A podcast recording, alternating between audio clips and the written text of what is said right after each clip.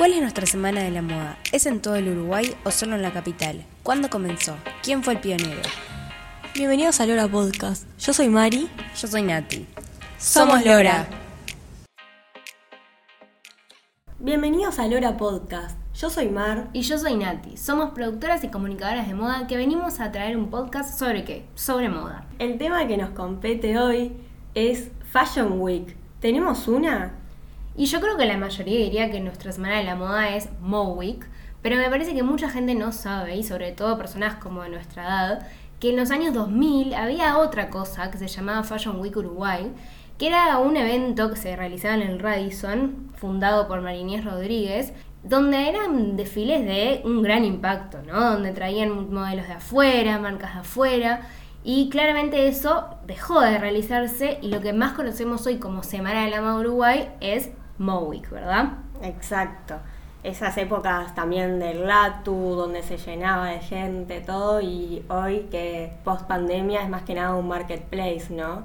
¿Cómo fue mutando todo esto, nuestra Fashion Week? De todo eso vamos a hablar hoy. Y bueno, para los que no saben, vamos a contar un poquito qué es Mowick. En 2009, la fundadora Karina Martínez viaja a Buenos Aires a la Semana de la Moda de allá, y de ahí surge la idea de, bueno, traer ese acontecimiento a Uruguay, realizando en 2010 la primera edición.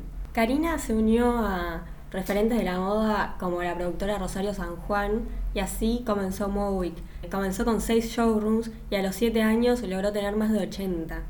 En sus comienzos, Sofía Inciarte, la hija de Karina, ayudaba en la recepción del evento, recibía a la gente, ordenaba un poco y luego tomó las riendas eh, posta del proyecto dirigiéndolo. Y bueno, ¿quién mejor para contarnos lo que está viviendo hoy Mowick post pandemia, cómo fue mutando, que la propia Sofi Incierte? Así que Sofi, bienvenida, gracias por venir. Eh, vamos a estar charlando un poquito con ella. Bueno, Sofi, eh, te queríamos preguntar por qué se dejaron de hacer los grandes desfiles de Mowick primero. No sé qué significan los grandes desfiles. La realidad es que Mowick tenía un formato de desfiles diferente antes, eh, donde había una grilla que convivía con, los showrooms. Eh, no sé si ustedes tuvieron la posibilidad de ir, pero bueno, esos mismos tres días que vos ibas a comprar, eh, tenías alrededor de 14, 15 shows en una misma pasarela. Y, y bueno, esa misma pasarela era obviamente en parte de muchas marcas que no eran marcas de diseño de autor o marcas de, diseño nacional y producción nacional como nosotros queríamos, eran muchas marcas de shopping, como a veces hay que categorizar para entender, que, eh, que, bueno, que tenían un valor agregado que era más a nivel económico que la propuesta de valor que nosotros queríamos destacar y mostrar en los contenidos. Y, bueno, y era un desafío tener una grilla que quizás era interesante, pero, pero como que era toda igual. Tenías una pasarela blanca que la inversión era muy grande, muy, muy, muy grande, que eh, se empezó a desvalorizar, eh, algunos eh, shows se llenaban, algunos otros no. Entonces, como era difícil convivir todas las marcas, y, y en realidad se empezó a diversificar. Eh, se empezó a apostar a pasarelas afuera del, evento eh, y, como ir apostando a, espacios que también tengan valor y que tengan un, como un contenido para eh, situar la moda ahí. Y bueno, y ahí empezamos a hacer desfiles afuera de, de la, pasarela estricta de Mowick, y tuvieron muy buen resultado. O sea, la gente se empinchaba para ir, el público eh, era diverso. El problema que más teníamos en realidad y que, que sigue siendo un, tema es eh, que nosotros somos un evento masivo. Entonces, eh, para esas pasarelas muchas veces estamos limitados en cantidad de gente y se invitaba a una selección se invitaba a través de las escuelas a los estudiantes, se invita a una selección de referentes porque en el lugar solo entran, no sé, 200 personas, por ejemplo. Em, pero lugares como, bueno, ahora las chicas de Horta hicieron el desfile el otro día en el planetario, nosotros en 2017 habíamos hecho el desfile en el planetario.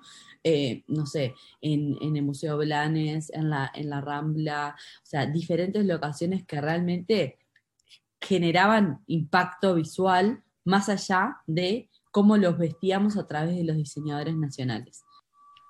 Las grandes pasarelas, si te hacías referencia como a esa pasarela que teníamos toda igual, con gradas y blanca como muy tradicional, no solo se dejó de ver en Mowick, o sea, se dejó de ver a nivel internacional.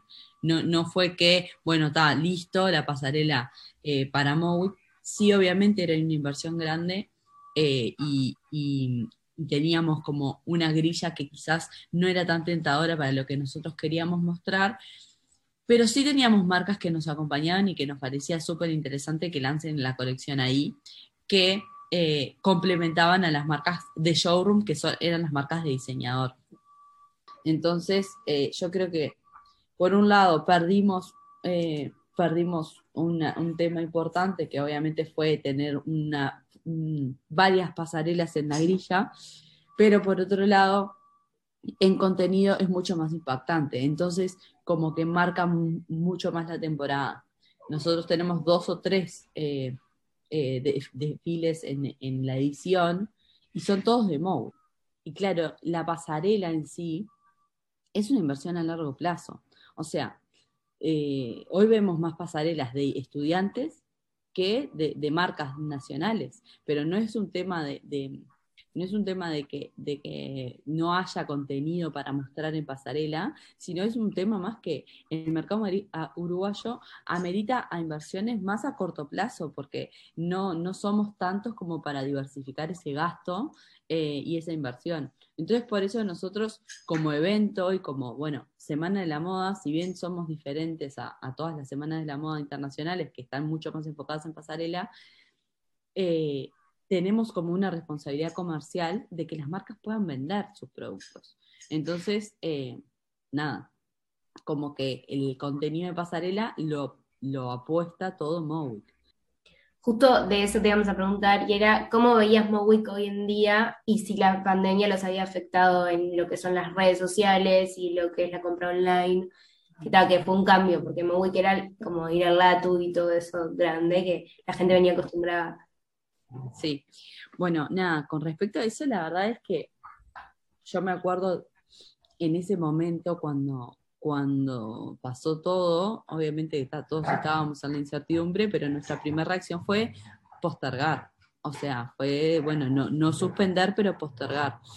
Una vez que ya veíamos como que no, que no era esa la solución, eh, claro, yo trabajo con mi madre, que justo mamá no está, pero bueno, les mando un beso, ponele. Eh, y, y bueno, o sea, Mm, la decisión de, ella en su momento era cancelar la edición, como, como lógicamente diciendo, bueno, nos pasó también que justo estábamos en una edición que nosotros cumplíamos 10 años en el mercado y queríamos festejarlo, pero con fiesta, con todo, como que la idea era, bueno, vamos a, celebrar tipo realmente la moda y, buscarle la vuelta como para generar impacto. Entonces veníamos trabajando hace meses en la edición. O sea, ponerle que eh, la edición era en, eh, abril, como acostumbrábamos antes, y eh, nosotros desde enero que veníamos a full trabajando para la edición, pensando, bueno, eh, auspiciantes, todo, la fiesta, bla, bla, bla. Entonces, no solo ya teníamos una inversión hecha de gastos, todo, también hay un tema o sea, yo soy administrativa, chicas, yo no estudié moda, por eso hablo mucho de números y capaz que les aburro, pero bueno, también es, como parte de mí, de la gestión que llevo, que la realidad es que teníamos que devolver un montón de señas, o sea, en ese momento, pandemia, me preguntás y era tipo, pa, ¿qué hacer? Mi madre estaba re dispuesta a devolver todas las señas, ver tipo, ni idea, o sea, cómo hacer, pero está, y no hacer la edición porque realmente no, no, no, o sea, no había como muchas opciones, pero, pero como que era difícil. Y claro, yo desde mi lado, como de, todo, de todo lo que estaba pasando, decía, pa, como yo, que me estoy tipo quedando sin trabajo, los eventos, que todo, bla, bla, las marcas, ¿en qué situación están? Las marcas produjeron colección, ya habían comprado telas, ya habían invertido tiempo, tenían sus tiendas cerradas, como, nada, como desde ese lugar, tipo, yo sentía una responsabilidad en que puedan vender su colección. Y que la realidad era que no sabía si iban a poder vender su colección. Y no sabía qué tenía que hacer para que las vendan, pero yo sabía que yo podía ayudarlas porque yo tenía contacto con el público y podía hacer como algo que tenía que, inventarlo. Entonces, está, en ese momento fue un cachivache, o sea, realmente, está, nos deslomamos laburando, yo le dije, está, no, algo tenemos que hacer, busquémosle la vuelta. Logramos una edición que fue realmente algo sorprendente. Participaron 60 marcas, nosotros estábamos acostumbrados a que participen 100 o más. Eh, bueno, 100 no, mentira, 90 o 100 más o menos. Eh, y, y, y, y como que las marcas como que dijeron, bueno, ta, antes que nada, obviamente, busquémosle la vuelta a todos juntos, estemos juntos. Y, y, ese era el speech. Y así fue como se vendió más que en el ya la primera edición. O sea, llegamos al interior del país, empezamos a ver todo el valor que tenía eh, generar y, la oportunidad que podíamos tener. Y para mí fue clave esa edición, porque, está, sí, podíamos haber no no, no hecho nada y capaz que a la siguiente edición buscarle la vuelta y todo. Pero la realidad es que para mí lo más importante fue no solo ver eso, esa fortaleza, que hay una comunidad de moda que realmente está ahí para, para, sumar y para apoyar y que todos estábamos en la misma, entonces la idea era, vos estamos en el mismo barco, intentemos buscarle la vuelta. Y sí, el, empresario capaz que era bueno, tal, los shopping no abrieron y con todos los beneficios por ese lado, pero nosotros veíamos un valor agregado más allá de eso. En ese mayo de, del 2020, ya como generó un antecedente y dijo, bueno, de acá no nos vamos nada, nosotros acá tenemos, eh, tenemos industria nacional eh, y tenemos un producto valioso y mismo a nivel internacional, yo tuve encuentros de todas las Fashion Weeks de, Latinoamérica y realmente tipo se quedaban como muy interesados, o sea, muy como tocados por la situación en Uruguay, que, que tenía como un valor comercial que le daba trascendencia a la moda. Está bueno eh, como entender que lo comercial es necesario para sobrevivir. Entonces, eh, nada, como que eh, a nivel internacional, que, son miles de pasarelas que pasan, tipo, que fueron todos streameadas y todo, como que tuvo un valor importante el tema de Mowick con, su diferencial en, bueno, en apostar a los showrooms, en, en que puedan vender, en poder darle eso, ese lugar ahí y que, también no entienden el mercado de 3 millones de personas. Entonces, nada, fue súper interesante. Ahora nosotros tenemos una responsabilidad y un enfoque en que también crezca el pilar de contenidos, que ahí es donde estoy trabajando y estamos trabajando con un equipo donde, bueno, la idea es que, eh, que, bueno, seguir creciendo en la, en la grilla.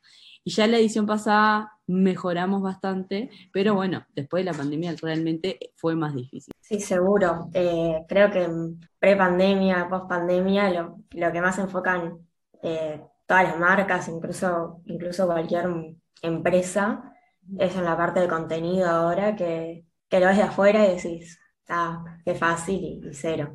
Y la competencia digital también eh, a nosotros nos ha servido. Estar generando contenido, porque sí, todo, todo, todo el tiempo. Y bueno, tiene mucho costo en energía, en todo, y nosotros queremos estar en, las plataformas digitales y entendemos que capaz que el algoritmo no nos va a querer tanto si no tenemos tantas tantos contenidos, o bueno, ahora cambia todo el tiempo y no tenemos como la capacidad de responder a todo. Pero sí sabemos que tenemos un público eh, que, que, bueno, por algún lado capaz que llega y si se interesa va a ver y si bueno, si no es por la marca, por otro lado. Entonces, bueno, ahora además estamos volviendo a la presencialidad, que también es un desafío, porque la edición pasada hicimos una presencialidad mini, mini, realmente, chicas, o sea, y lo hicimos por el cliente, o sea, por el consumidor, no lo hicimos por las marcas. Las marcas no quieren volver a la presencialidad. Las marcas venden bárbaro desde sus locales, copadas, eh, con su organización, con su stock, con su inventario, con sus cosas. O sea, y se vendió súper bien, pero eran, eran poquitas marcas, ¿entendés? Y el cliente quería más, el consumidor quería más y seguro se hubiesen vendido muchos más. Te quería preguntar también cómo describirían a, a Mowick hoy en día, post pandemia. Para mí es un desafío constante, o sea, desde la pandemia empezamos a trabajar mucho sobre la sustentabilidad con marcas que, que bueno, que, que puedan como tener un compromiso con la moda. Y yo personalmente me pasa eso, o sea, a nivel mío de, de consumo y de, y de todo, me, gusta la moda, pero consciente, ¿entendés? Entonces, ese lugar es donde lo, ese, desde ese lugar es donde me gusta comunicar móvil. Y creo que ahí es hacia donde vamos. Por eso te decía, o sea, ahora estamos viendo de sumar un espacio donde desde alquiler hasta second hand, y, y que eso también sea moda y ponerlo como, ponerle un lugar y decir, che, por acá también podemos encontrar em, a tu criterio, ¿cuál pensás que fue la mejor edición de Mowick? Si te hubiese que hablar así de un año, me acuerdo de 2016 que como que todo fluyó increíble, las marcas apostaron a una edición tipo tremenda, las creatividades de las agencias, de los espacios, de los stands, como que todo convivía, la, eh, la grilla de desfiles estuvo de más, y esa fue la primera edición que apostamos a tener tanto la pasarela tradicional como alguna acción afuera más impactante, digamos. Y ahí creo que fue como la de las mejores ediciones. ¿Y crees que se puede volver a eso o, ya no? Vamos por otro lado. No, no, no. O sea, a eso no creo que volvamos. Sí eh, siento como la responsabilidad y también como las ganas de, de que todos se encuentren en un, lugar en Maui me pasó que con, bueno, que con la pandemia y con la falta de contenidos y con un montón de cosas en realidad, hay gente que, que, en realidad le gusta ir a, a, y a mostrarse y a verse con los amigos y eso. Y, y también hay un lugar para los estudiantes, o sea, no es fácil como el universo de la moda, como contemplarlo todo. Y bueno, y ahora fuimos acercando de a poquito diseñadores, más como más junior, como buscando cómo podemos como desde nuestro lugar de plataforma de, comunicación darles un espacio. Entonces, yo creo que ahí es el futuro para mí de Moe tiene que ser como, bueno, encontrar un lugar para cada uno de los nichos.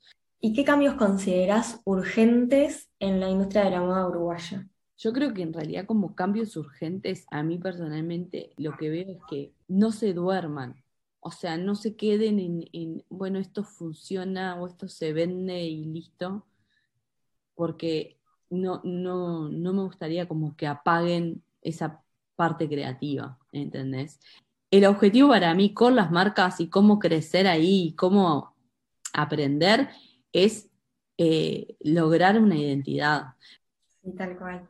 Bueno, eh, yo tengo la última. Eh, a nivel Fashion Week, eh, ¿qué países inspiran a Mowick y qué crees que pueden sacar los otros países de Mowick? Hay muchas Fashion Weeks. La verdad es que a mí las que más me inspiran son las latinoamericanas y no necesariamente son Fashion Weeks, son eventos de moda em, como no sé, Latin America Fashion Summit, em, bueno, Colombia Moda, ahora está haciendo Colombia Moda y, justo se fueron unas marcas uruguayas que está buenísimo si quieren ver.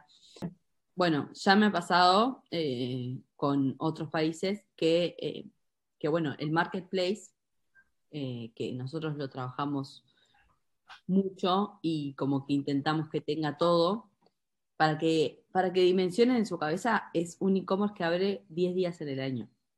Eh, o sea, la realidad es que vende 10 días en el año, 5 por cada temporada.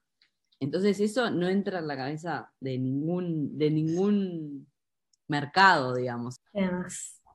Bueno, hasta acá, ¿no? Sí. bueno, muchas gracias, Sofi. La verdad, eh, tremendo.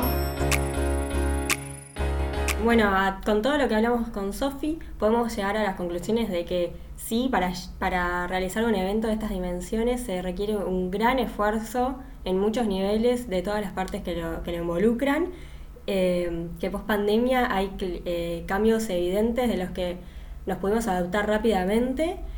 Y, y bueno, que muchas veces pensamos en Fashion Week com- como, mm, Nueva York, París, eh, y, y en realidad en Latinoamérica somos grandes referentes con lo que es Mowick, lo que es su marketplace. Tal cual, y también destacar lo que nos contaba recién Sofi, de que también se le está dando oportunidad a emprendimientos pequeños que quizás están naciendo ahora, porque muchos pueden decir, ay, Mowi que es de las grandes marcas. Me parece que también es un gran momento para darle lugar a eh, negocios emergentes que post pandemia también han hecho tremendo esfuerzo.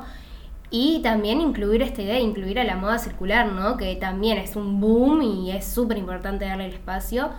Y mm, bueno, nada. Sí, eh, a veces no nos damos cuenta de afuera, pero también el pensar sustentable eh, creo que es algo que cualquier negocio, sea de moda, no sea de moda, necesita incluirlo porque es el futuro.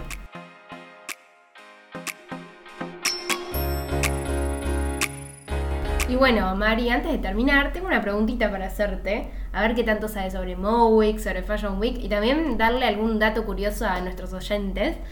Y la pregunta es, ¿vos sabés dónde se hizo la primera edición de Mowick? Uy, Mowick, Mowick Uruguay, Sí, el lugar donde se hizo el primer evento. en el Latu. No, en el Latu se hizo unos años después y el primer lugar fue en la Rural del Prado. Mira vos, esta no la tenía. Bueno, yo también tengo una pregunta para vos. Ay, a ver, ¿me vas a poner prueba? Sí. ¿Dónde se hizo la primera semana de la moda en el mundo? Diría en París, pero no, ¿no? No, en Nueva York, cuando los expertos de la moda en 1943 no podían viajar a Europa por la guerra. Bueno, muchas gracias por escucharnos hasta acá. Si les copó este capítulo, no se pierdan los próximos, que van a estar buenísimos. Y los invitamos a seguirnos en nuestras redes, en Instagram somos Lora y para escucharnos en Spotify también, Lora Podcast. Y también tenemos TikTok, somos Lora también. Exactamente. Bueno, muchas gracias por escucharnos. Somos, Somos Lora. Lora.